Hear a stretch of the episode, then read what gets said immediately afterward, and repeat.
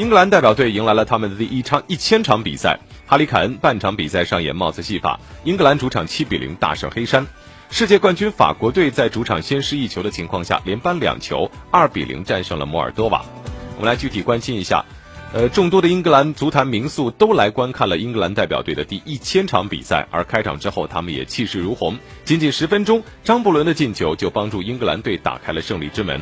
队长凯恩在上半场就上演了帽子戏法，拉什福德和亚布拉罕锦上添花。